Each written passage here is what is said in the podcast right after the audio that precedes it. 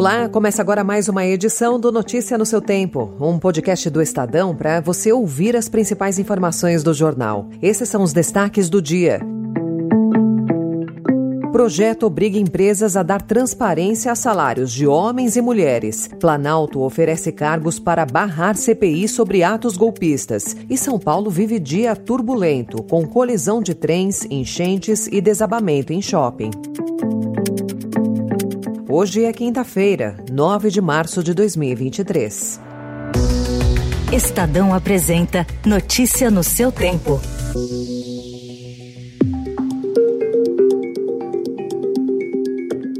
Desde 1943 que está escrito que a mulher tem direito a ter o mesmo salário do homem, mas sempre tem uma vírgula antes do D ou uma vírgula depois do D que fica dando volta, dando volta, dando volta. Quando nós fizemos essa lei agora, nós fizemos questão de colocar a palavra obrigatoriedade de cumprir a lei, para que definitivamente no serviço público, nos escritórios, nos bancos, nas lojas, nas fábricas, ninguém ganhe menos apenas pelo fato de ser mulher. O governo Lula apresentou ontem um projeto de lei que aumenta a multa a empresas com diferentes remunerações entre homens e mulheres. Caso o texto encaminhado ao Congresso seja aprovado, a punição passará a ser de até 10 vezes o maior salário pago pela empresa. A fiscalização será feita com base em denúncias e a autuação estará a cargo do Ministério do Trabalho. O projeto também obriga empresas com mais de 20 funcionários a produzir relatórios de transparência salarial e remuneratória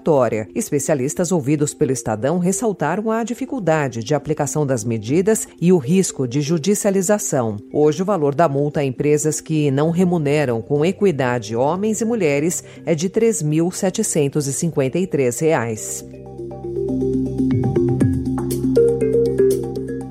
Nós estamos ouvindo depoimento, estamos pegando o telefone celular, nós temos filmagem, sabe, das câmaras que mostra quem participou, quem não participou, sabe, nós sabemos quem foi negligente e quem não foi negligente. Nós já temos uma coisa, ou seja, o que, que você pensa que a gente vai ganhar com a CPI? O Palácio do Planalto deflagrou uma operação para tentar convencer deputados e senadores a retirar assinaturas do requerimento que pede a abertura de uma CPI com o objetivo de investigar os atos golpistas de 8 de janeiro. A ofensiva inclui oferta de nomeações para cargos de segundo escalão nos estados. O governo Lula alega que a CPI tumultuaria o ambiente político e atrapalharia votações importantes, como a nova âncora fiscal e da reforma tributária. Atualmente, o requerimento conta com o apoio de 191 deputados e 35 senadores.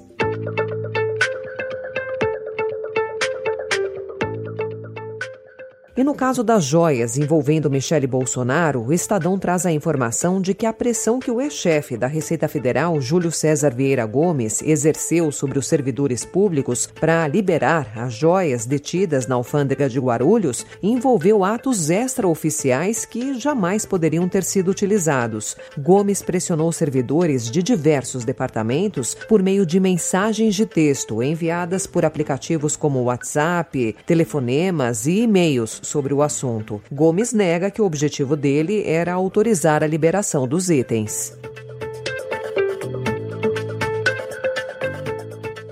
Os atos de coação que o ex-secretário da Receita Federal, Júlio César Vieira Gomes, praticou contra servidores para conseguir a liberação das joias avaliadas em 16 milhões e meio de reais e enviá-las à família Bolsonaro resultaram em denúncias à Corregedoria do Ministério da Fazenda. O Estadão apurou que funcionários da Receita que sofreram pressão do ex-chefe decidiram registrar uma representação para que os atos sejam investigados. E agora já são quatro ministros de Lula que emplacaram suas mulheres como conselheiras em tribunais de contas. Aline Peixoto, de 40 anos, mulher do ministro-chefe da Casa Civil e ex-governador da Bahia, Rui Costa, foi aprovada ontem pela Assembleia Legislativa do Estado para ocupar uma vaga de conselheira no Tribunal de Contas dos Municípios. Com isso, ela ficará no cargo até a aposentadoria compulsória, aos 75 anos, com salário de 35 mil reais, mais benefícios que juntos chegam a 41 mil reais. A Lina informou que falará com a imprensa somente quando for empossada.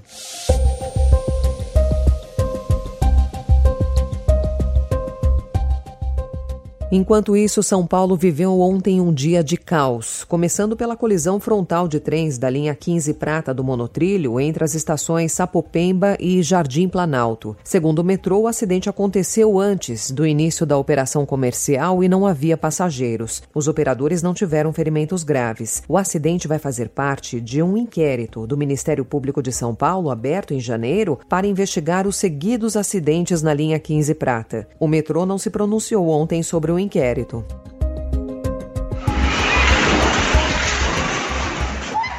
Na Grande São Paulo, parte da loja do Osasco Plaza Shopping desabou, assustando clientes e danificando veículos que estavam estacionados no piso superior. O acidente não deixou feridos e terá as causas investigadas pela polícia. Trata-se do mesmo estabelecimento onde, em 1996, uma explosão deixou 42 pessoas mortas.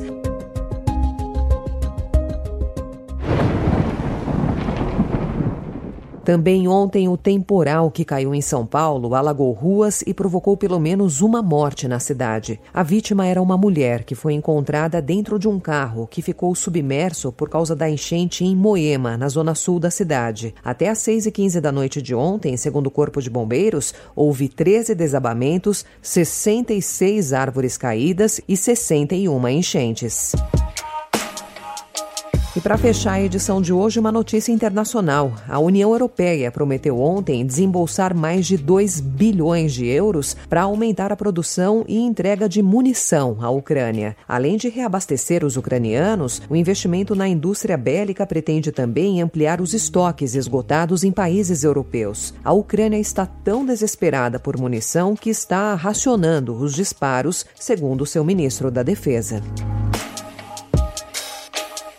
Essa foi mais uma edição do Notícia no seu Tempo, com a apresentação e roteiro de Alessandra Romano, produção e finalização de Felipe Caldo. O editor de núcleo de áudio é Manuel Bonfim. Obrigada pela sua escuta até aqui e até amanhã. Você ouviu Notícia no seu Tempo.